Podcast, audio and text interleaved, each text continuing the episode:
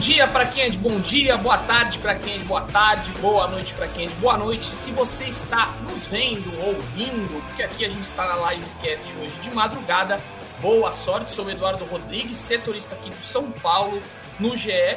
E hoje a gente vai, lógico, falar do jogo que importa, que é amanhã, São Paulo e Corinthians, ou melhor, Corinthians e São Paulo, porque o jogo é na Neoquímica Arena. E a gente vai falar muito dessa partida que hoje vai ser o debate principal quem joga, quem não joga, é, as expectativas aí da torcida. Então mande seu comentário que você vai participar bastante, a gente vai responder pergunta, vai, vai dizer aí como é que tá a ansiedade do torcedor. O Jefferson já começou aqui perguntando se vem reforços. Calma, Jefferson, vamos pensar no jogo de amanhã, de terça-feira, às nove e meia da noite, porque com certeza o bicho vai pegar, vai ser um jogaço de bola e tem muita expectativa no entorno dessa partida. E a gente, claro, vai falar também um pouco aí da derrota, né, por 2 a 1 para o Cuiabá, porque ela pode refletir no jogo de terça-feira que tiveram algumas coisas a, a se comentar aí. Por isso que a gente está com, com um time cheio aqui hoje. Caio Domingues não pôde participar, e o Zé Edgar, que está entregue à Copa do Mundo Feminina. Mas temos aqui, ó, pode colocar na tela aí, Paula, todo mundo que veio participar hoje. Entrou o João, o João Pedro Brandão, que hoje ele merece participar. O João merece participar porque ele fez o tempo real de São Paulo e Cuiabá. E ele vai contar pra gente como é que foi esse jogo aí daqui a pouquinho. O Leonardo... nosso Gabi Neves, cara, o nosso Gabi Neves. o nosso Gabi Neves, exatamente. Leonardo Lourenço, que veio de Argentina hoje, ele veio argentino. Caleri, veio de Jonathan Caleri, em homenagem a Jonathan Caleri e Felipe Ruiz, o Praz, sempre com aquele fundo ali, né? Com aquela, com aquela bonita imagem ali atrás. Enfim. O Romero Brito para vocês. É isso. Sejam muito bem-vindos. O Guilherme Pires já pergunta aqui quem deve jogar na zaga, uma, uma, boa discussão que a gente vai ter. Eu acho que muito influenciado por esse jogo, né, do Cuiabá. Vamos começar então falando rapidinho aí da derrota, porque eu vi as atuações de José Edgar, ele deu um pulinho para trabalhar é, na, na, nossa, na nossa cobertura do São Paulo, né? Que ele estava na Copa do Mundo e depois ele voltou para fazer um São Paulo no sábado. E o João Pedro, o João Pedro, você prefere João Pedro ou Pedro? João Pedro, Edu. João Pedro, melhor, né? João Pedro, bora. João, João, João, João, é João, é, é, lógico. O João, ele fez o jogo, né? Ele participou aí do tempo real, que nossa equipe estava um pouco desfalcada, e aí ele, nosso coringa, aí quando precisa, o João estava lá. E eu vi nas atuações de José Edgar de Matos que o Diego Costa foi o pior da partida. O top 3 do Praia já não vai nessa linha. Olha lá, fez assim, ó, de jeito nenhum. Já discordei, mas. Você não tá aqui para se defender, mas, João, já vou começar com você. Como é que foi o jogo aí de sábado? Dá aquela pincelada rápida pra gente. Foi mais pontos negativos do que positivos, meu amigo? Foi realmente uma atuação ruim do São Paulo. É, e aí eu nem levo para o lado das cornetas, eu vou deixar essa, para, essa parte com Felipe Ruiz, nosso Praz, né? Mas foi uma atuação ruim do São Paulo. São Paulo que entrou com a equipe é, com a maior parte dos jogadores tidos como titulares, assim, os principais jogadores que estavam disponíveis, né? O Gabi Neves, por exemplo, ainda lesionado, com, com problema na costela, não jogou, jogou o Luan no lugar dele. E, mas o São Paulo não conseguiu desempenhar o seu melhor futebol que vinha apresentando na, nas últimas partidas, não só na classificação na Copa do Brasil diante do Palmeiras, mas fez um bom clássico contra o Santos. Só que o São Paulo segue com um problema para encontrar caminhos para a vitória fora de casa, né, Edu? Então teve uma atuação muito abaixo, um primeiro tempo muito amarrado do São Paulo e o São Paulo que cometeu muitas falhas na saída de bola, na saída, na construção do jogo, na zaga, coisa que não vinha acontecendo tanto com o Dorival. O Rodrigo Nestor, no intervalo, até falou sobre a questão do gramado, que o gramado não era ruim, as condições do gramado não eram ruins, mas o gramado era muito alto. E realmente eu identifiquei que isso atrapalhou uh, o jogo do São Paulo, que tem sido um jogo rápido, um jogo veloz, de trocas de passes mais rápidos. E o Dorival também pediu para que os passes fossem trocados mais rápidos, inversões mais rápidas de, do lado da jogada.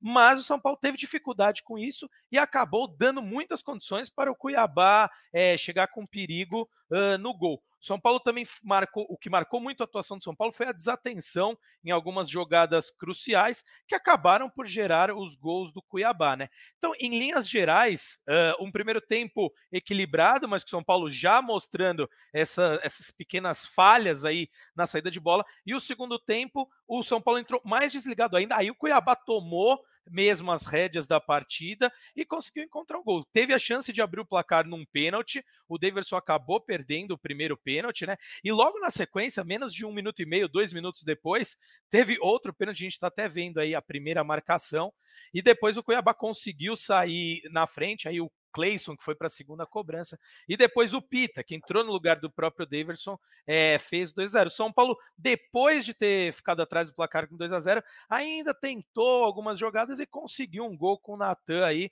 Mais uma vez o Juan entrou muito bem na partida, mas para não me alongar muito, Edu, o cenário da partida foi esse, viu?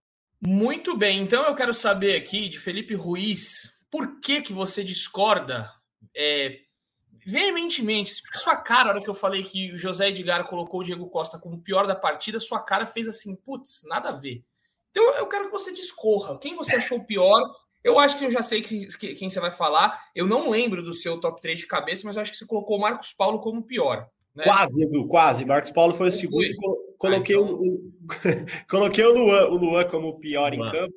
Eu acho que. Eu concordo que o Diego não fez um jogo bom, o Diego estava inseguro em muitos lances, mas eu acho que muito do São Paulo não conseguir ficar com posse, do São Paulo não conseguir dominar o meio de campo, como faz em várias oportunidades com o Dorival, passa pela atuação do Luan.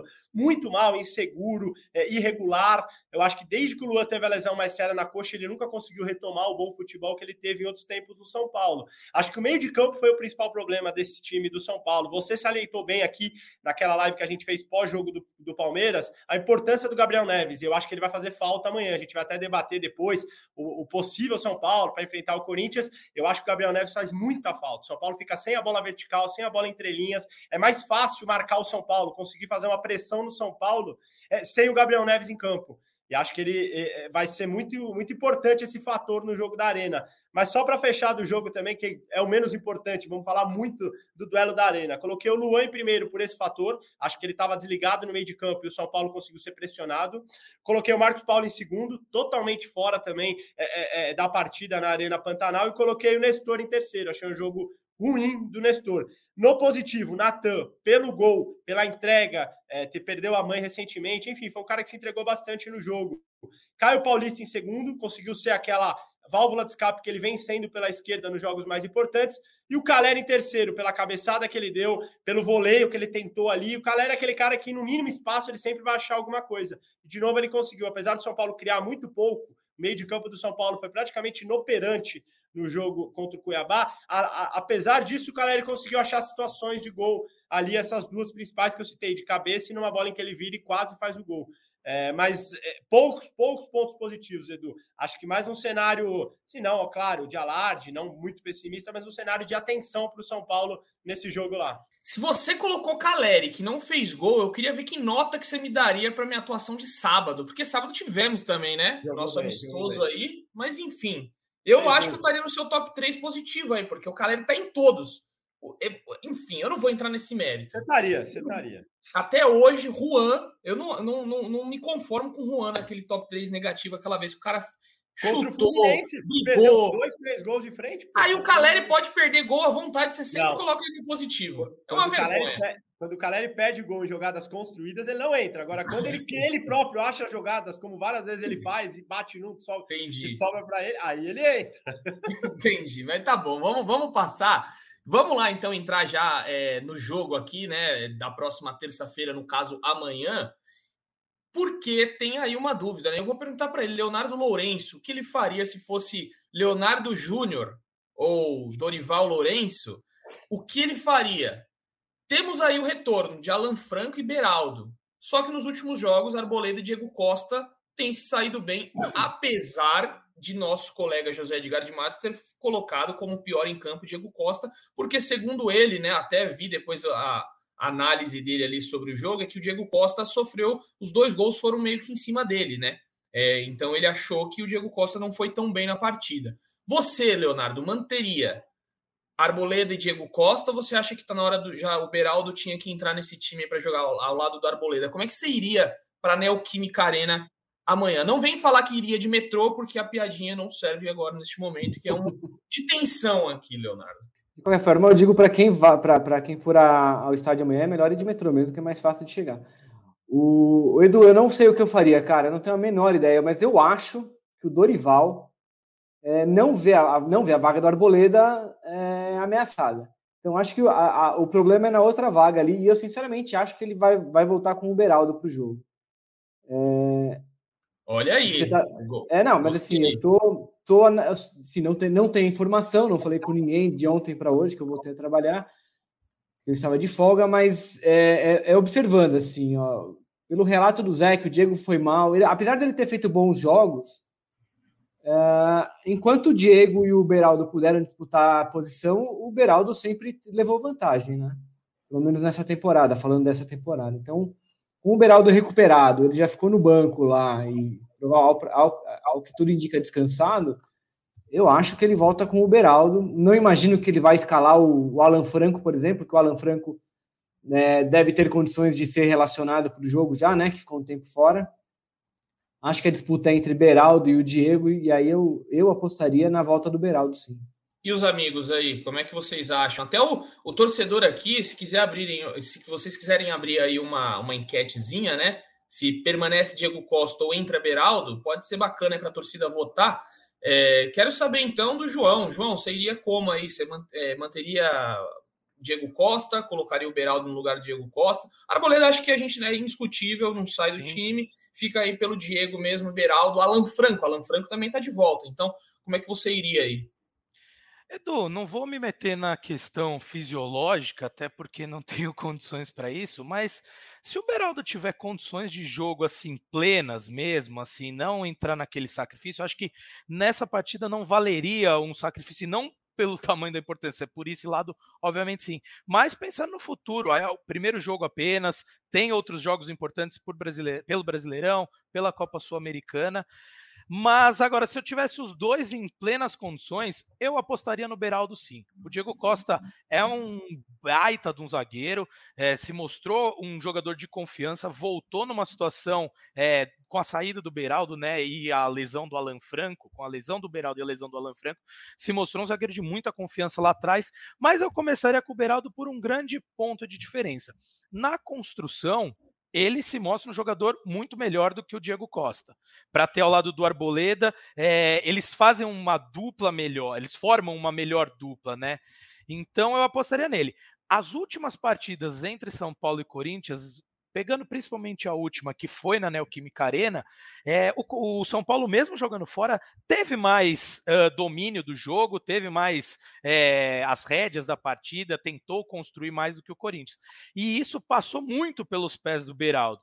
Então, ele com, com condições de jogo, ele dá muito mais opções para o São Paulo construir a jogada de desde lá da zaga para chegar lá no ataque. E o time do Dorival tem mostrado essa característica. Então, pensando num São Paulo mais propositivo, eu optaria pelo Beraldo e não pelo Diego. Tá nessa linha aí, Prazeira? Não tô, viu, Edu? Não tô. Desculpa. Olha aí. E, e, assim, é, quem nos escuta aqui constantemente sabe o quão é, é, eu já, o quanto eu já elogiei o Beraldo, as características dele, o como, o quanto é, é, ele favorece o jogo de São Paulo, como o Pedro falou, o João falou. Mas eu, eu acho que para esse jogo eu iria com o Diego. É, por uma simples questão. É, o, o Beraldo vai, é, não vai ter sequer uma semana de treinos é, completos. Ele começou a treinar no meio da semana passada. É, eu acho que se o Dorival fosse usar o Beraldo, ele teria colocado o Beraldo pelo menos alguns minutos em campo contra o Cuiabá. Eu acho que é, é muito diferente a intensidade de treino de jogo, sobretudo num jogo como esse dentro da arena do Corinthians.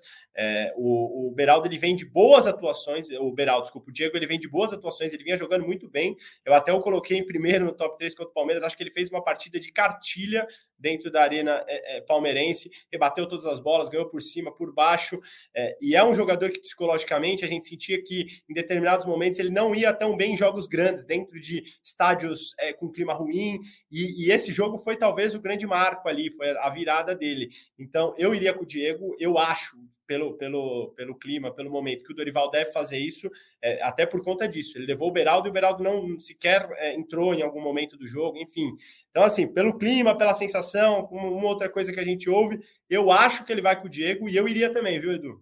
Eu acho que eu tô mais com os amigos ali, tô mais com o João e com o Léo, de que eu, eu iria de Beraldo, muito por esse fator propositivo aí. O João acho que tocou num assunto bom. Só que na cabeça do, do Dorival vai ficar aquela, né? Diego tá numa crescente, eu tiro e coloco um cara que tá voltando de lesão.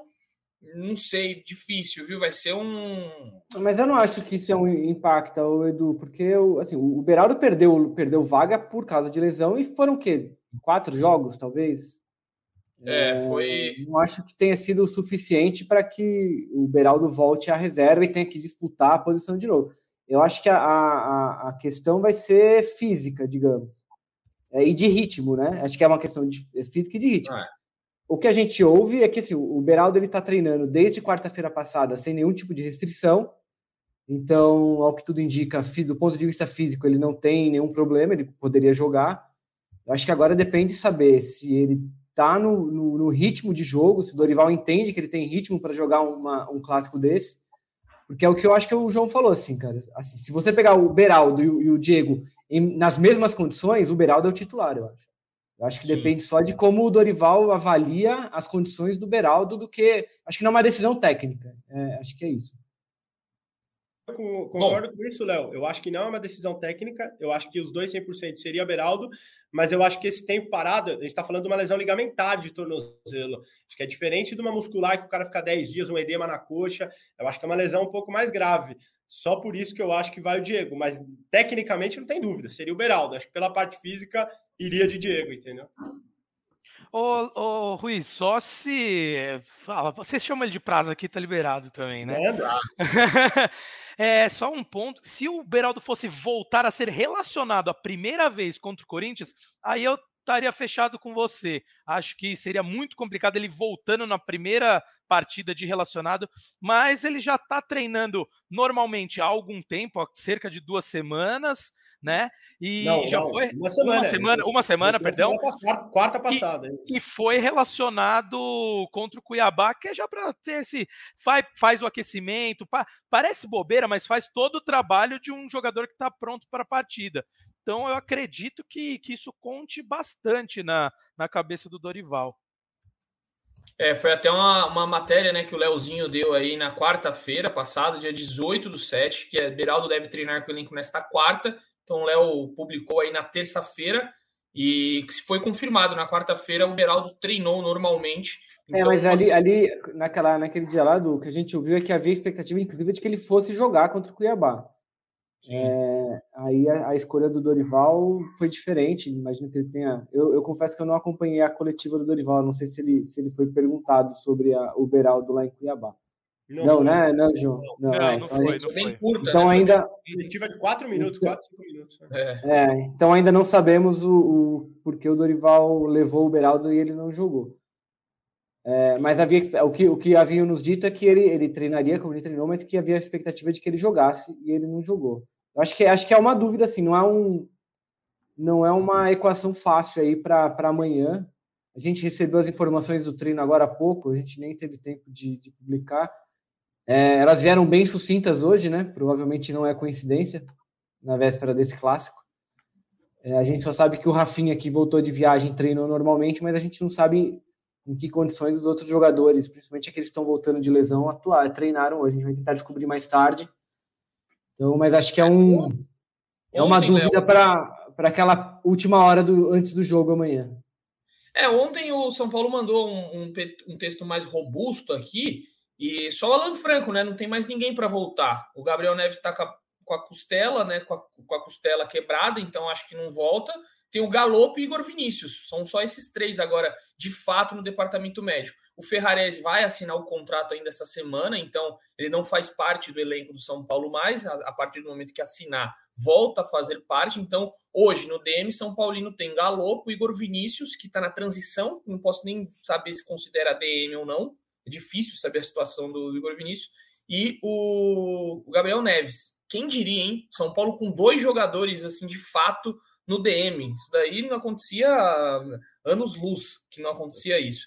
Mas fica aí, então, ó, o Léo trouxe informação, já já, né? A gente é, vai subir instantes aí é, a escalação do São Paulo. Eu coloquei, depois desse debate, eu estava fazendo aqui, enquanto eu que dinâmico, enquanto eu falava com vocês aqui, eu escrevi o texto do, do, do, do treino da escalação. Eu tinha colocado Diego Costa entre parênteses Beraldo. Só que aí depois. Não, calma, inverti. Então, assim, galera, a gente vai tentar. Vai ser difícil saber alguma coisa do treino hoje com as fontes, ninguém vai querer falar muito, mas é o nosso dever, né? Tentar ir atrás aí. Qual que é o ver... time, do? O time, vamos ao time então. Você escalou aí. Eu escalei. No gol, Rafael, obviamente. Rafinha na lateral direita. Não vai ter problemas com Rafinha. Arboleda, Beraldo, Diego Costa entre parênteses e Caio Paulista. Pablo Maia, Alisson como segundo volante, a gente pode debater isso aqui. O Alisson fez bem essa função. Rodrigo Nestor e Michel Araújo. Luciano e Caleri. Não tem como fugir disso, né? Por aí, por aí. Talvez o Rato que jogou os dois jogos contra o Palmeiras. É, né? eu ia perguntar se não, de é. repente não é o Rato na vaga do Nestor, não? Na vaga do Nestor ou do, ou do Michel. Acho que mais do Michel. Acho que talvez a dúvida seja Michel ou Rato. Nestor eu acho que deve ir pro jogo, né? É que o Michel foi, foi muito bem nesses últimos jogos aí. Foi, é. foi, voltou bem de lesão. Principalmente contra o Santos, né? Santos, é, quase, quase fez o gol do meio de campo. Ele jogou é. muito bem aquele jogo. Né? Jogou. Foi um dos melhores jogos dele com a camisa de São Paulo. Se não o melhor, né? Que ele, que ele fez. Mas enfim, é esse, torcedor. Se você discordar de mim aí, pode é, me cornetar. E tem aqui, ó, a enquete está no ar, a galera tá mais com Beraldo, hein? 60% a 40%. Então, Beraldo ganhando com 60% a 40% iria de Beraldo e tiraria o Diego Costa do time aí. O Diego Costa que vem sendo titular nos jogos. Então, a torcida tá mais pendente a Beraldo, até porque ele vinha fazendo bons jogos, né? O Marco Lage, Beraldo, Fábio, Beraldo, Diego não é confiável. Davi Maia, Arbolenda e Beraldo. É, a galera. Lucas, Diego Costa colocaria o Yuri Alberto no bolso fácil, fácil, tá aí. Então, apostando que Diego Costa colocaria o Yuri Alberto. Teve, né? O Diego Costa, o primeiro jogo, grande jogo dele, ficou a brincadeira que ele colocou o Jô no bolso, né? Então, São Paulo. O Jô, inclusive, o Jô, inclusive, o agride, né? Poderia ter sido expulso, depois foi julgado pelo STJD, é. porque o Diego estava fazendo um jogo muito bom, o Jô acerta um soco, entre aspas, um mini soco ali, um cutucão nas costas do Diego Alves do Diego Costa, porque o Diego Costa vinha fazendo uma partida brilhante, né? Um dos grandes jogos. Exatamente. Oi, Edu. Então, oi. O, o Júlio Sereguin comenta aqui também um, um destaque positivo, né? O Léo falou do, da última partida boa do Michel. E o, lembrando que o Michel foi muito bem naquele jogo do São Paulo contra o Corinthians na Neoquímica Arena. Então pode Fez ser um né? fator, é, e pode ser um fator que o Dorival leva em conta. E questão de encaixe de jogo é óbvio. O Corinthians mudou muito daquele jogo para cá, né? Então não sei o quanto isso pode interferir. E o Wellington Rato é, foi bem nas últimas últimas partidas, na, no quesito tático ali, mas ele tomou muita decisão errada, né? Que, que pode ter, ter prejudicado ali a sua escolha pra, para, as futuras, ah, para as próximas partidas. É, fica aí a questão. O Felipe Ruiz me lembra aqui que, né, que teve um passarinho que nos contou aí na semana passada se Beraldo, agora que você me, me, me refrescou agora, disso. se Beraldo entrasse contra o Cuiabá, ele teria que ser substituído, porque não, não aguentaria. Verdade, é, fica aí. Verdade. Acaba de me lembrar aqui. Vocês no particular. Esquecemos, esquecemos. Eu vou mandar eu outro, Edu. Eu acho que eu vou inverter de novo ali, viu? A escalação. Ah, eu, não, eu não vou virar aqui para vocês não saberem quem mandou a mensagem, mas uma pessoa que viu o treino do São Paulo agora há pouco lá no ó, CT. Ó, informação. Falei, agora, a pergunta que não quer calar, dois pontos. Diego Costa faz mais sentido amanhã? Interrogação. A pessoa, sim, acho que sim. Então, assim, e viu o treino. Essa pessoa viu o treino. Então, ó, estamos então, aqui. Acho que é, é, é, eu acho que a gente vai cair naquela discussão física. O Beraldo, assim, então. Ah, o Beraldo acho que não tem condições físicas de, é. de, de, atuar uma partida como essa. Tá aí. O que faz sentido, porque é, o que, é o que o prazo. Só que assim, é, é que eu acho que o, o, é, são situações diferentes, né? Mas o Dorival já ignorou isso completamente naquele jogo do Palmeiras, quando ele escalou o Caleri no jogo, né? No primeiro jogo. Mas ali era o Caleri, um atacante, camisa 9. Acho que ele não não precisaria arriscar com o Beraldo nesse jogo, mas. E sabe um ponto que eu acho, Léo? O Dorival, que, né, que a gente, que aquele técnico mais conservador, já deu umas ousadinhas também. Já deu. Eu acho que esse lado que vocês usaram como argumento do fator construtor, eu acho que ele pesa muito mais no segundo jogo, quando o São Paulo naturalmente vai para cima do Corinthians do Morumbi, precisa criar jogando em casa. Eu acho que lá em Itaquera é natural que o São Paulo não que vai jogar lá atrás, não. Longe disso. O Dorival já falou várias vezes em coletiva que ele quer um time que atue da mesma forma dentro e fora de casa. Mas pelo ambiente, pelo cenário, é natural que o São Paulo se defenda mais até do que ataque em algum momento do jogo. E aí não tem tanto problema você ter um, um zagueiro um pouco menos construtor. Enfim, puro palpite, mas eu sigo achando que vai Diego amanhã. É, por essa questão física, eu acho que vamos. Já, já, já solicitei a mudança aqui. Felipe Zito né, está é, editando a matéria aqui para ser publicada. Já falei, inverte aí, Ziteira, porque o debate aqui foi. Ponto para o Felipe Ruiz. O prazo acerta. Tem muitas vezes que ele acerta. Tá Nada, você é craque. Enfim, a galera já tá falando aqui muito. Vamos, vamos entrar num tema delicado aqui que o torcedor São Paulino tá batendo nessa tecla desde quando saiu a escala. Arbitragem, meus amigos. Uma arbitragem. Wilton Pereira Sampaio, né? Se não estou enganado. É, o, que, o que dizer aí? Vocês acham que é, essa coisa. É, jogos na Neoquímica Arena, São Paulo e Corinthians sempre são recheados de polêmica. Teve aquela mão Muita gente relembrou que o Wilton Pereira Sampaio era o, era o árbitro daquela mão do Renato Augusto. O Renato Augusto está caído no chão e ele faz assim para se proteger, segundo ele, para se proteger para a bola não ir no rosto. Muita gente acha que foi pênalti. No último jogo, teve um problema aí do Caleri, né? Que o Caleri subiu ali nas costas do Fagner, fez o segundo gol do São Paulo e foi anulado. E se a gente pegar, tem vários gols que saíram dessa forma, que o, o cara sobe junto com, com o marcador e faz o gol. É, o Júnior até estava, eu lembro até, até hoje, o Júnior estava na transmissão, o maestro Júnior aí, é, comentarista da Globo, que ele fala o tanto de centroavante que subia assim é, quando, eu, quando eu ia disputar a bola, não tinha como ganhar, e não tem como o centroavante não tocar no, no lateral ou no zagueiro. Então tem muita discussão com a arbitragem. É um problema, como é que vocês acham? Vou, vou passar para o Leozinho ali, já vou passar para o Léo. Léo, você acha que isso daí essa coisa de arbitragem, clássicos aí, acaba interferindo de alguma forma? Ou é, como, como, sei lá, isolar isso de um jogo do tamanho desse? Tem como? Du, não. Eu acho que a, essa Copa do Brasil a gente já teve o exemplo do São Paulo e com o Palmeiras, né? Na última, na última fase, que foi muito permeada essa, é, por essas discussões de arbitragem.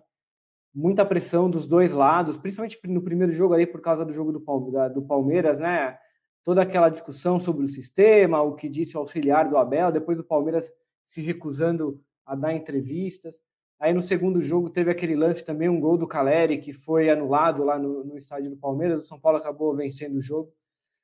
Eu estou até procurando aqui, Edu, é, acho que o Zarco, nosso colega, o Zarco lá, de, lá do Rio, ele deu uma matéria sobre como os árbitros. Eu estou procurando aqui, eu ainda não encontrei. Vou ver se eu acho depois que os nossos amigos ficarem conversando aqui é, sobre como os árbitros iriam se concentrar para esse para essas finais, semifinais da Copa do Brasil. Que a gente sabe que o Wilton é um dos árbitros mais bem conceituados do país hoje. Gente, é, se ele é bom, se ele é ruim, não sei, mas com muita moral na, na, na, na comissão de arbitragem ele tem. Então, eles estão apostando nessa suposta bola de segurança, né? É, mas vamos ver. A gente, quando fala de arbitragem, é sempre um perigo, né, cara? A gente sempre pode queimar a língua, não dá para elogiar, é difícil criticar também. Porque a gente sabe que a arbitragem aqui no Brasil é muito problemática, os erros continuam acontecendo. Mesmo a, o VAR, com, com, com, o uso do VAR também, algumas discussões jamais acabaram, elas nunca vão acabar, mas a gente sabe que o VAR poderia ser mais bem utilizado aqui no Brasil e ainda tem muitos problemas. É, eu tenho certeza que essa discussão vai voltar no nosso podcast de quarta-feira e também no, no pré do jogo de volta e depois no outro jogo, porque isso não acaba nunca. É isso, é complicado. Alguns dos amigos querem comentar sobre o tema, passamos para o próximo. A galera aqui falou disso, né? O chat começa a bombar. Já chegou aqui um corintiano dizendo que a torcida de São Paulo chora demais. Acho que tem mais corintiano na live aqui hoje, ó. Tem todo o poderoso Timão, Corinthians, tem um monte de corintiano aqui hoje que que veio. É... Então vamos, vamos, aproveitar aqui rapidinho que a torcida. Quero pegar Paulo... informações, né, Du? Ô, du... É lógico, quer pegar informações. Deixa só eu, eu, eu, citei a matéria do Zar, que eu encontrei ela aqui rapidinho. Ó. Quem procurar no GE é uma matéria de ontem sobre pressão. Sob pressão, o CBF promove concentração e treinamento para árbitros das semis da Copa do Brasil. Então o Wilton e o, e o Klaus, que vai apitar, vai apitar outra semi, Grêmio e Flamengo, eles estão no Rio passando por uma série de treinamentos, de reciclagem, não sei o quê. Vamos ver se vai dar, se vai dar, vai ter alguma solução, né? Sei o quanto isso não pressiona mais os próprios árbitros também, né, Léo? Cara, teoricamente não, né? Os caras estão ali para eles estão sentados ouvindo orientações. Se os caras se sentem pressionados porque eles estão estão recebendo orientação e treinamento, aí a gente tem um problema muito sério também, né?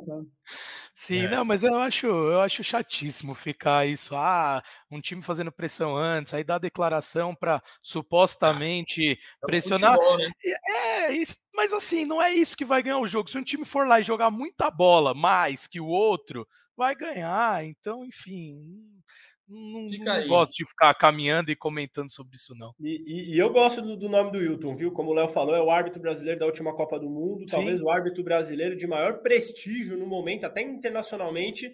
Eu acho que foi feito o que deveria ser, ser feito. Colocaram o cara com bagagem, com peso, Copa do Mundo.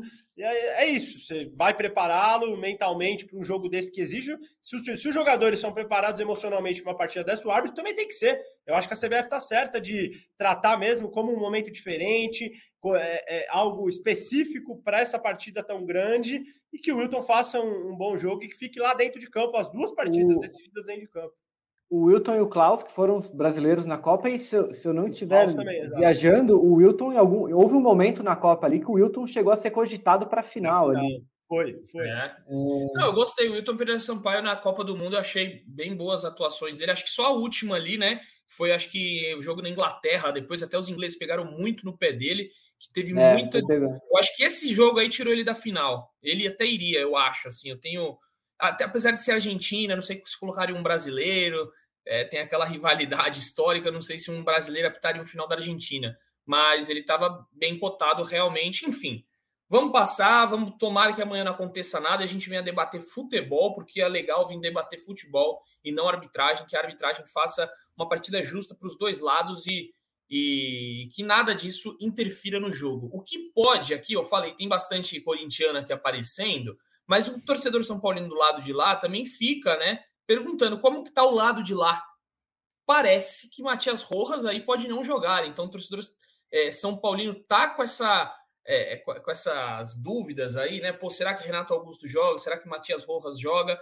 Bruno Cassucci deve trazer mais novidades aí logo mais né, lá no GE Corinthians, então você, torcedor São Paulino, que está aí meio aflito se quem, vai, quem joga, quem não joga, daqui a pouco vai ter novidade aí. Eu vi agora aqui na home do GE, não tem ainda é, Edu, treino do Corinthians. Oi.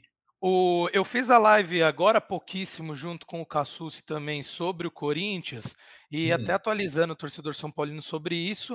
Uh, da mesma forma como acontece no São Paulo, o questões de lesões, a gente tem que esperar o que o clube informa, né? Mas pelo que o Cassucci apurou, é, falam que esse, esse trauma no pé do Matias Rojas não é não é algo que gere uma grande preocupação.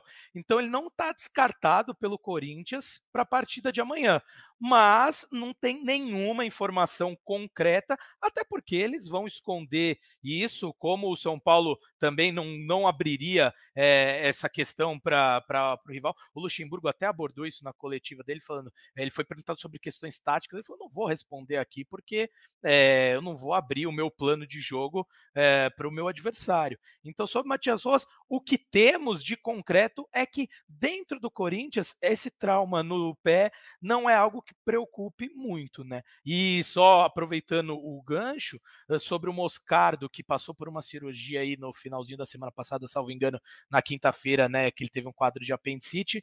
Esse tá um pouco mais para descartado, não é descartado totalmente, mas é, é, difícil que ele retorne diante desse quadro que demora ali de uma, duas semanas para recuperar, e mesmo que ele já seja liberado para treinos, aí entra naquela questão que a gente falou, não vai voltar numa partida tão decisiva assim, ainda precisa adquirir de novo um ritmo, apesar de não ter ficado muito fora de combate, mas tem essa questão, né? Fica aí então o registro. Obrigado aí pelas atualizações, João. E o torcedor São Paulino que fica aí preocupado. Ah, mas aqui a gente não tem Gabriel Neves, não tem tal. Do lado de lá também o problema é, é grande do lado de lá, então os dois times aí com desfalques importantes, né? O Gabriel Neves, como o Pra já trouxe aqui, é muito importante esse, esse desfalque do, é, do Gabriel Neves, mas enfim, eu vou, já que o Prazo, eu falei, citei ele aqui, mas era, quero que as suas expectativas para o jogo de amanhã e já vou, vou lançar, que faz tempo que a gente não faz. Lança braba. Palpitar é brincar, então vamos palpitar. Vou começar com você. Qual a sua expectativa? Onde você acha que o São Paulo pode ou não vencer? Onde pode perder ou empatar? Discorra aí do que das suas expectativas para o jogo de amanhã e placar, por gentileza.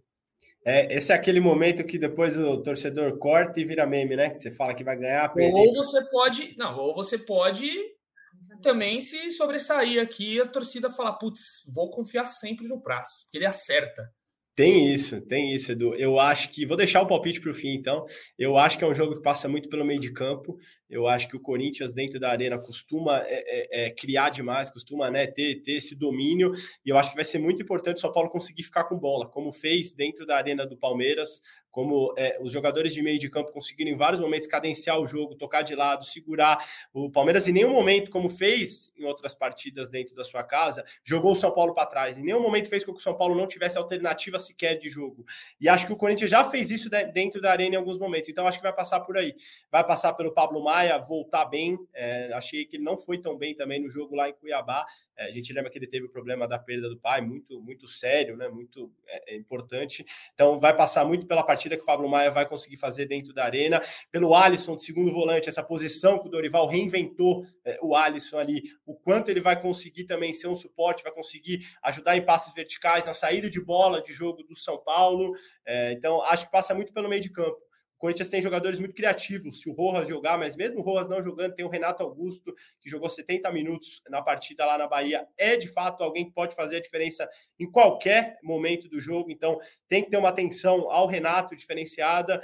Então, ah, eu diria que é isso: é um jogo de meio de campo, um jogo que vai passar muito pelo domínio, controle de bola e as peças tentando se anular nesse tabuleiro de meio de campo. Para não ficar no muro, um a um, Edu. O tabu continua e o São Paulo leva a decisão para dentro do Morumbi para não ficar no muro, ficando em cima do muro. para não ficar no mas, muro. Mas não, tá bom. Foi, foi, foi, não, não vou falar placar. Um a um o jogo. Um a um. Tá. A torcida São Paulo não vai ficar muito feliz aí com um a um, mas estava conversando com uma pessoa do clube nesta manhã e a, a, a, o sentimento é esse. Empate maravilhoso e vamos levar para dentro do Morumbi, porque com a torcida lotando o estádio, aí a história muda. Então, o, o, São Paulo, mas se sair com um empate, ficará muito satisfeito, porque sabe que no Morumbi, aquela famosa música, né? No Morumbi o bicho pega, é mais ou menos isso que a torcida, o, o time, né, do São Paulo está se baseando. Vou passar, vou deixar o Léo por último. João, deixa o Léozinho. O Léozinho tá pensativo ali, vamos ver. O Léo gosta de, de, de, criar algumas, algumas peças aí. Vamos lá, vamos deixar para o João. Suas expectativas e placar, Joãozinho. Vamos deixar o Léo por último. Olha, Edu, é... levando como base as últimas atuações de ambos os times, eu imagino que mesmo jogando na Neoquímica Arena, o São Paulo vá propor mais o jogo do que o Corinthians. É, a gente viu, por exemplo, o Bahia, na última partida Corinthians e Bahia, o Bahia tomando as rédeas do jogo, mesmo na, nas últimas classificações do Corinthians, tirando a Sul-Americana, que jogou até com um time bem alternativo, o Corinthians, né, jogando mais dessa forma. Nas Copas, no, no, segundo jogo da Copa do Brasil contra o América, teve que tomar diante da, da desvantagem. Mas, enfim, eu acho que o São Paulo vai sim é, ter mais a posse, é uma característica desse São Paulo do Dorival Júnior, e o Corinthians vai tentar é, explorar os espaços que o São Paulo vai deixar. Eu falei, ah, despeito de ser na Neoquímica Arena, mas tem um grande fator que eu acho que é positivo para o São Paulo do jogo ser na Neoquímica Arena, que é o gramado. O gramado da Neoquímica Arena é ótimo. E um gramado ótimo para um time que gosta de trabalhar a bola, gosta de acelerar o jogo, gosta de é, inversões rápidas de jogada, não só inversões é, pelo alto, mas trabalhando essa bola de um lateral volante e outro lateral rápido, que é o que o Dorival tem mais pedido nas últimas partidas, eu quero que essa seja uma vantagem para São Paulo. É claro que vai encontrar um, um clima muito hostil ali, é, a torcida do Corinthians vai fazer pressão o jogo inteiro, mas tendo como base as últimas partidas, acho que o cenário vai ser mais isso. São Paulo um pouco mais com a bola, tentando agredir um Corinthians que vai sair com uma transição rápida, vai procurar invariavelmente o Roger Guedes numa jogada de mano a mano e tem a bola parada muito forte, tem jogo aéreo forte. O São Paulo melhorou um pouco, mas é, tem um histórico de dificuldade, tem um histórico recente de dificuldade em bolas aéreas e passa muito também pelo, pelo Matias Rojas jogar ou não, é, a, bola, a bola parada fica mais forte ainda com ele. E outro fator preponderante para a decisão desse clássico aí na semifinal da Copa do Brasil é o Renato Augusto. A gente pode até é, observar se vai ter uma marcação especial ali nele ou não, se de repente o Pablo Maia vai ficar mais, mais atento nele ou não. E, cara, não sou muito de palpitar resultado, não. É ah, mas aqui vai. Mas é, vai. Mas eu acho que. Se é pra ficar no muro, eu também tinha ficado. Não, ele, tá... não, então... não, ele veio aqui hoje para ficar no muro. Não, é. porque arbitragem não pode ficar comentando. É. Não, não. Muleteiro, muleteiro. Para não fazer o que o Praz fez, que ia fal... falou que não ia ficar no muro e ficou, eu acho que o São Paulo finalmente quebra esse tabu e vence por 1 a 0 na Neoquímica Arena. Tá aí. Leonardo Lourenço. Eu falei que ia deixar você por último, eu vou deixar você por último. Meu palpite: 2x1 São Paulo amanhã. Leonardo Lourenço. Cara, eu vou abrir pelo palpite, então. Eu acho que vai ser um empate. Eu não sei se vai ser. Eu acho que é um a um. Eu gosto do palpite do. Eu gosto do palpite do Prazo. acho que um Conhece, é, não. é um bom palpite, cara. Porque eu acho. É o que você falou, Edu. Você falou com uma pessoa do São Paulo, a gente ouviu isso semana passada também, quando a gente vai brincar com as pessoas, pô, vai acabar o tabu lá, porque a gente, a gente não dá para negar que hoje o São Paulo ele entra como favorito nessa disputa. É, o São Paulo, se, se não foi favorito contra o Palmeiras, é, agora contra o Corinthians, ele, ele, é um time mais bem acabado hoje. É um time melhor do que o Corinthians. É um time que tem que se recupera há mais tempo. O Corinthians tem um, uma recuperação mais recente e pouco confiável. Não sei nem se dá para confiar nessa recuperação do Corinthians. É, venceu o, o, time lá do Peru, o Universitário, passou pelo América também no, no um 3 a 2 ali que foi para os pênaltis, empatou com o Bahia. Não sei nem se dá para dizer que é uma recuperação de fato. Acho que o jogo contra o Atlético talvez seja um bom, tenha sido um bom jogo do Corinthians, mas eu não, eu não sei se dá para dizer que o Corinthians é um time em recuperação ou, como gostam de falar, numa crescente, né? Se o Corinthians está numa crescente, o São Paulo não. O São Paulo é um time é, que o Dorival já deu um jeito. E perdeu para um Cuiabá, mas é uma situação bastante específica. É um jogo anterior a um clássico muito importante. O Dorival já foi para lá sabendo que ele ia ter que poupar jogador, começou a tirar o Caleri, começou sem o Luciano, não sei o quê. Então acho que é uma situação bastante específica. Então acho que começa por aí. Começa pelo fato de que o São Paulo é favorito nessa disputa, com a vantagem de que joga o segundo jogo em casa. Então o São Paulo não precisa uh, enfrentar o Corinthians como um louco lá no, no estádio dos caras amanhã, no estádio do Corinthians amanhã, porque tem a vantagem de, de, decidir em casa com, sei lá, 60 mil pessoas no Morumbi. E é por isso que quando a gente ouve os caras falarem lá no São Paulo que o empate é um bom, é um bom resultado, porque eu acho que esse, como é esse confronto de ida e volta, a preocupação não é o tabu, como a gente sempre bate na tecla em jogos de brasileira, etc. Eu acho que é manter o São Paulo numa condição favorável para o segundo jogo. É por isso que eu acho que esse empate, é, eu vejo o empate como mais provável para o jogo amanhã. Acho que São Paulo a tendência é que o São Paulo domine a partida, como o João falou, tenha um controle por ter um time melhor. Só que eu acho que o São Paulo, apesar de ter o controle, não vai atacar como um louco ali. Ele vai procurar espaços com paciência. É, o Corinthians, imagino que vai tentar contra-ataques. De repente, o São Paulo encaixa um outro contra-ataque também e consegue fazer um gol. Mas eu vejo como. Eu acho que é o famoso jogo que vai ser o jogo de xadrez amanhã. Não sei se vocês gostam desse clichê, mas é um jogo de xadrez. Eu acho que a, o pau vai quebrar mesmo no Morumbi no jogo da volta. E até lá muita coisa pode acontecer, porque são quase três semanas entre um jogo e outro. Então, eu sinceramente vejo o São Paulo é, enfrentando o Corinthians lá em Itaquera com esse objetivo, de manter esse, esse favoritismo para o jogo da volta. É, eu acho que o empate cabe perfeitamente nessas condições. É, sem dúvida. Tô, tô achando isso também, né? Vai vir um pouco cauteloso aí. Dorival Júnior vai, vai usar todas as suas artimanhas, né? Do outro lado tem um Vanderlei Luxemburgo muito experiente também, bota experiência nesse duelo, né? Entre Dorival e Luxemburgo, mas é, eu acho que vai passar muito por essa, essa tranquilidade do São Paulo em talvez não ir com tudo pro ataque, esperar um pouco o Corinthians, e aí as coisas vão se desenrolar, mas é, eu colocaria um 60-40 aí nessa disputa é, da semifinal para o São Paulo. Realmente está tá em melhores condições. A gente viu é, o Cuiabá, acho que não dá para tomar como parâmetro. Não sei se o, os amigos concordam que talvez a cabeça já esteja é, no, no, no, Corinthians e, pô, tem que jogar com o Cuiabá, o medo de se machucar. Imagina a cabeça do Caleri, que se esforçou para jogar contra o Palmeiras. O cara vai falar: Meu, venho aqui, me quebro todo, vê o Botafogo 15 pontos na frente fala: Pô, vamos. Vamos dar uma segurada, né? Não vou com tudo, não é?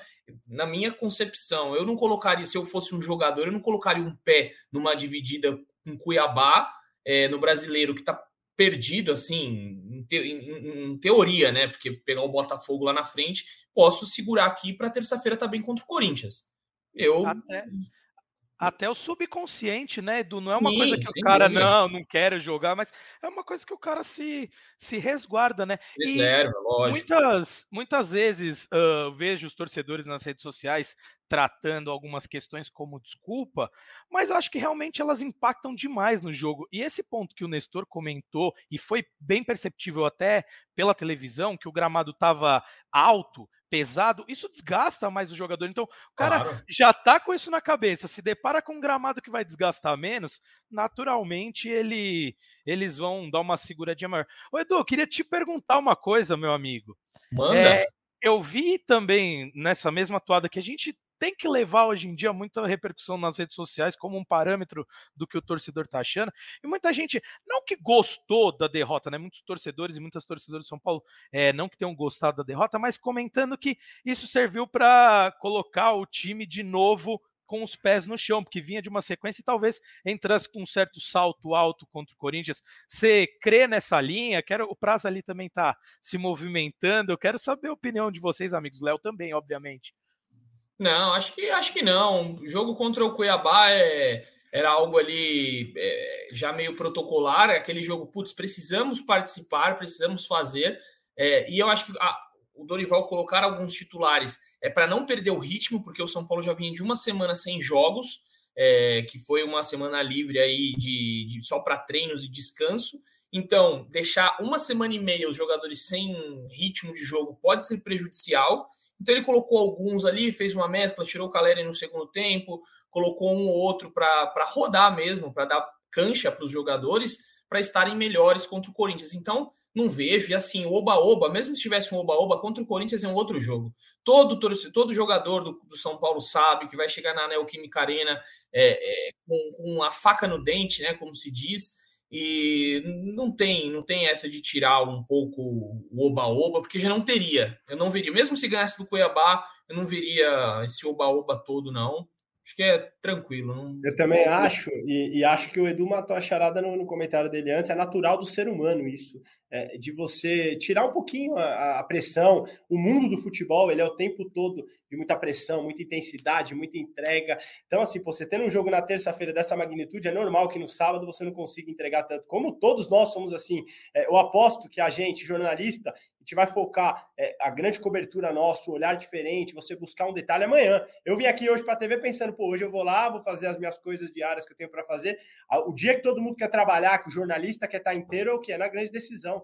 É, amanhã, é no jogo da, da Arena do Corinthians em Itaquera. Acho que é natural do ser humano, da vida isso. Então, acho que por isso que o São Paulo acabou não fazendo o jogo tão bom lá em Itaquera e acho que tem tudo para fazer um jogo melhor amanhã contra o Corinthians, em Cuiabá. Não, acho que é isso aí, não tem. O São Paulo, o São Paulo também não tem motivos para estar num salto alto ainda, né? O São Paulo é um time melhor do que o Corinthians, é, vem sendo melhor do que o Corinthians, mas acho que não teve motivos ainda para subir nesse salto alto. E acho que o, a derrota em, em, Cuiabá ela, ela faz muito mais sentido sob esse ponto de vista do que o Prazo falou. Assim. É, é, impossível você entrar em campo contra o Cuiabá e fingir que não tem um, um São Paulo, um Corinthians e São Paulo numa semifinal de Copa do Brasil dois, três dias depois. Assim, não dá para você. Né, que os técnicos dirigentes adoram aquela coisa, não, vamos virar a chavinha, vamos pensar. Não, isso é, é, é discurso, é bobagem. Ninguém, todo mundo sabe que isso não existe. É impossível Acho que o cara, na hora que ele vai meter o pé numa dividida ali, ele não lembra que, pô, terça-feira tem esse jogo, é. melhor, melhor tomar esse drible aqui do que ficar fora do jogo de terça. Não tem. Exato. Enfim, e, e tem a, a, questão, na verdade, agora, para eu, eu encerrar aqui as perguntas, eu vou lançar para o João agora, já que ele veio com uma para gente. Se você fosse um torcedor São Paulo, se você fosse um torcedor São Paulino, o que você acharia da postura de Rafinha? Para a gente finalizar aqui com esta. com que realmente é, abalou aí né, as estruturas na sexta-feira, quando é, os nossos amigos aí da ESPN divulgaram a informação, depois é, conseguimos a confirmação de que Rafinha viajaria. Como que você receberia esta informação? Rafinha vai, vai deixar o jogo de sábado para ir para a Alemanha, não vai nem jogar, só vai lá cumprimentar os alemã, alemãos e vai voltar. Sem nem jogar, só vai receber homenagem. E aí, João? Cara, Edu, vou falar. É, e de novo, a gente leva muito em consideração o que a gente vê na rede social, de amigos que a gente tem, tanto do meio jornalístico quanto de fora, é, para ter isso como parâmetro.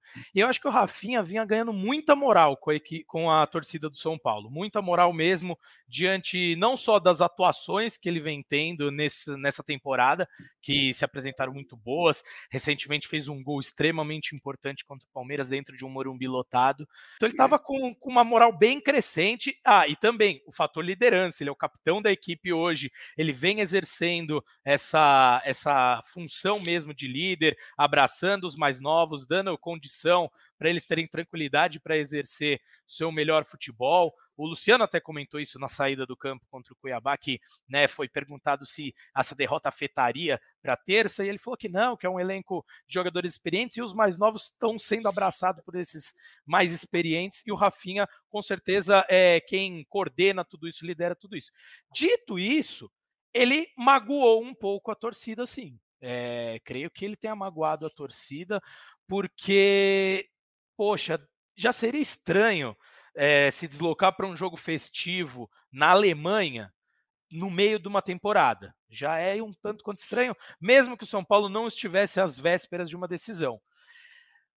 Às vésperas de uma grande decisão, do jogo mais importante do São Paulo do ano, fazer isso, é, acho que faltou um pouquinho de tato. Por mais que, como você bem trouxe, uh, os nossos amigos da ESPN destacaram que isso já estava combinado há muito tempo, salvo engano, desde o início da temporada, que ele já tinha recebido esse convite, então já estava combinado entre diretoria e Rafinha, por isso que não houve nenhum veto da diretoria. Mas eu acho que, diante da situação, num jogo tão próximo é, quanto à semifinal da Copa do Brasil, ele podia ter dado um alô lá no bar, falado muito obrigado, quero minhas coisas, manda uma mensagem, vocês, eu faço um vídeo, vocês colocam no telão, é, quando eu puder eu vou estar tá por aí, mas eu tenho um jogo importante daqui dois dias e eu não posso ir para a Alemanha.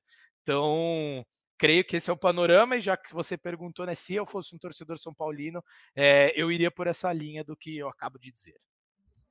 Muito bem. Minha, o meu pitaco só sobre isso. Faltou comunicação. Se lá atrás, se há dois meses, né, falam que quando o Rogério Senna estava no São Paulo ainda, ele recebeu o convite. Se lá atrás eles já dissessem, olha, Rafinha recebeu o convite, ele vai na data tal, mas não fizeram, deixaram para fazer na sexta-feira, pegou todo mundo de surpresa e a coisa, claro, o torcedor vai ficar irritado. Uma das justificativas do São Paulo. Parece que, que ficaram tentando esconder. É, exato. Foi até o minuto final. E assim, será que se alguém, se a imprensa não fizesse o seu trabalho, será que o, o Rafinha não ia aparecer uma foto do Bayern lá e a gente ia descobrir no domingo? Edu, não sei. Fico na dúvida. A... E até um ponto em relação a essa repercussão com torcida, o Rafinha compartilhou em suas redes sociais. É, o Rafinha não gosta das redes. É, é ele, mas ele, ele, bloqueou, é, ele bloqueou comentários, inclusive. Eu não então, vi. É, evitando, né, um tipo de repercussão negativa. Não, não, eu digo, sim, sim, eu digo antes. Eu podia ter evitado essa repercussão negativa se tivesse feito antes um comunicado sim, sim. ou um vídeo Sem dele. Uma das justificativas do São Paulo, como eu, como eu tinha falado, é que a, a Copa do Brasil mudou a sua, a sua, suas datas, né? Por conta daquela é, aquele playoff da Sul-Americana para ir para as oitavas de final, é, teve uma mudança de data. Então, o São Paulo jogaria, eu acho que é, ou mais para frente ou mais para trás. Essa semifinal estava programada, não lembro agora. Até o, Era mais para frente. Mais o jogo, frente. o jogo do Corinthians ia ser na primeira semana de agosto. Então, ou na então. segunda, não sei, mas não era para ser agora. Não era para ser agora. Então, uma das justificativas do São Paulo é essa: olha, esse jogo não estava programado, então ele só ia perder um jogo do Brasileirão. É que calhou de ser. Se tivesse feito comunicado antes, não teria problema. Olha, gente, no dia 23 o Rafinha vai estar tá na Alemanha, mas deixaram para fazer na sexta-feira. Uma falha, para mim, foi grave assim a falha de comunicação do clube do Rafinha. O Rafinha podia fazer um vídeo, torcedor São Paulino, é, sou torcedor fanático, estou comprometido com o clube, mas o Bayern me convocou e eu tive uma história linda lá, papapá, peço perdão, vou voltar segunda-feira, vou treinar e vou para o jogo. Não teve, não teve comunicação. foi mal conduzido. É acho... Tantos outros é... episódios foi mal conduzido. É que assim, é, é que para o torcedor não tem nada mais importante do que o seu clube, então é, é compreensível que o torcedor é, entenda dessa forma, mas a gente tem que pensar também no, no, no Rafinha, pô. O cara o cara foi convidado para receber uma homenagem naquela, por causa daquela que talvez tenha sido a, a, taça mais importante que ele conquistou na carreira. Ele foi campeão da Europa, fizeram uma homenagem para os 10 anos. E, e, sinceramente, assim, o que a gente ouviu essa semana é que o, o Rafinha provavelmente já nem jogaria contra o Cuiabá para entrar nesse processo de descanso pré-Corinthians. É, ele viajou provavelmente nas melhores condições possíveis ali no avião, com poltronas enormes e sendo muito bem servido, tomando.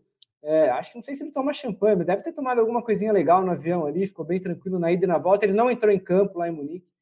Então, assim, acho que vale, vale pensar no lado do Rafinha também. Ele, acho que ele, ele recebe uma homenagem merecida. É importante também para ele receber esse tipo de homenagem. É... E assim, o que tudo indica, não é nada que vá impactar na, na, no desempenho dele contra o Corinthians. Se a gente descobrir algo diferente disso, talvez as nossas opiniões podem mudar, mas com o que a gente tem hoje, eu não acho que é motivo para ficar apedrejando o cara nem nada, nada disso. Assim. Sim, acho que o fator preponderante é realmente esse deslocamento, que é uma viagem um tanto quanto longa, né? E, e preocupa. E ele ficou de fora de um treinamento. Então, assim, é, esportivamente, o que a gente pode levar em conta foi um, né, Edu? É isso? Não, ia falar, o que é mais desgastante? Uma viagem para a Alemanha em primeira classe ou 90 minutos contra o Cuiabá? Fica aí o questionamento. Boa, boa pergunta. Ah, Edu, e só aproveitando aqui, tenho em mãos a publicação do Rafinha para compartilhar com os amigos que estão acompanhando a live pelo YouTube. Ele compartilhou, é, celebrando isso, e tem apenas 81 comentários, porque o Rafinha restringiu é, apenas para os quem ele segue, assim, para pessoas mais próximas. Pode ver, o Marcelo, o Éder, Wellington, Felipe Espíndola, todos muito próximos ao lateral São Paulino. É igual o post de desculpa do Neymar, né, cara? ali batendo palma para o Neymar, agradecendo, falando que, pô, que grande. É isso aí. Rede social, né, cara? E a gente rede acha social. que rede social é a vida real. Não é a vida real, gente. É isso, meus amigos. Então, ó, o papo rendeu muito aqui, foi, foi natural, né? A gente começou aqui, já faz uma hora que a gente está falando e nem percebi. Mas é isso, amigos. Então, só para deixar o meu jabazinho aqui, lá no GE, é, fizemos uma matéria hoje do GPS do São Paulo. Difícil a gente ter esses dados, né? Mas a gente conseguiu aí ter acesso a alguns números e o São Paulo está com dados bem interessantes de resistência e velocidade com Dorival Júnior. Então, dá uma lidinha lá. O GPS do São Paulo tem alguns dados que bateu recorde nos últimos 10 jogos da equipe. Então, matéria bacana que a gente fez aí, dê aquela moral. Vai ter muito mais matéria legal aí. O SUS fez uma bem boa hoje. Quem fatura mais, quem vende mais. Então, até amanhã a gente vai ter bastante material bacana. Fique ligado no GE aí entre hoje e amanhã. Com certeza a gente vai ter. Dou um tchau para os amigos. Alguém tem alguma consideração final aqui? O Léo gosta Não, só de dar um tchauzinho. Edu, baita matéria, viu? É, o torcedor sempre Obrigado. fica perguntando sobre isso e mudança, porque o São Paulo passou recentemente por uma mudança de técnico, né? E o que afeta? Fica só no campo é, tático, exatamente, ou mental, porque falam que o Dorival né, tem um, um perfil de gestão um pouco melhor do que o treinador anterior, mas esse é um ponto para mim crucial de mudança do São Paulo. Bom, não vou me alongar e fica aí meu tchau aos amigos e o agradecimento aí pelo convite e participação de hoje. Valeu, João. Prazer, ah, aquele, aquela, aquela sua despedida. Ma matéria boa, Edu. O Edu é bom, viu, João? Edu, puta, às vezes a gente acerta, às vezes. Sou fã, sou fã de todos vocês. Ele faz umas coisas boas, então eu, eu sempre oleio. É, Para despedir, Edu, aquela leve filosofada curta sobre a vida. Albert Camus uma vez disse: O que eu mais sei sobre a moral e as obrigações do homem eu devo ao futebol. Cara, uma partida de futebol consegue isso. Fazer entender sobre moral, obrigações. O, o Camus ele escrevia muito sobre existencialismo, o lugar é, é, do homem, do indivíduo, do sujeito. E acho que em poucos lugares do mundo alguém se sente tão indivíduo, tão é, pessoa do, do, do, espetáculo quanto no jogo de futebol. Eu aposto que os mais de 40 mil corintianos amanhã vão se sentir tão importantes quanto o Roger Guedes, o Renato Augusto, o Luxemburgo. E acontecerá isso no Morumbi com as mais de 60 mil pessoas. A razão do futebol é quem vai lá para assistir. Então, que seja belo amanhã, que seja um grande espetáculo na Arena do Corinthians e que seja também tão grande quanto no Morumbi, que tudo seja resolvido lá dentro, ali na cancha, onde tudo acontece. Aquele abraço. Não vou nem passar para você, Léo. Só dar um não, tchau. Não, eu quero falar uma coisa. Não, não, eu ah, acho que, cara, eu só espero que o, que o Prazo transforme tudo isso num maravilhoso post para as redes sociais dele, porque quem nos vê na live, eu não sei se terá possibilidade, quem não nos vê na live, não sei se terá possibilidade de, de, de, de, ouvir e se apaixonar por essas palavras. Então, que o, o prazo eternize o que ele disse em outras redes sociais, para que todo mundo possa acompanhar também a genialidade. E depois disso, eu não tenho absolutamente mais nada para falar, eu nem consigo. Eu espero que vire texto do GE ou do, de outros produtos da casa aí, né? Tem que, tem que deixar um dia a opinião na mão de Felipe Ruiz, do GE, e ele vai escrever a opinião com essas lindas palavras. Prazer, obrigado. Você sempre Sim. engrandece nosso debate, nossas é, poesias aqui nesse nosso live, nessa livecast. Então é isso, torcedor São Paulino. Fique ligado. Amanhã deve ter live pré-jogo, pós-jogo. Quarta-feira estamos de volta aí também. Muita coisa interessante desse majestoso que vai pegar fogo. Beleza, amigos? Então, um beijo no coração, um abraço na alma de cada um de vocês. Valeu! Partiu o Rogério, pé direito na bola, passou pela barreira!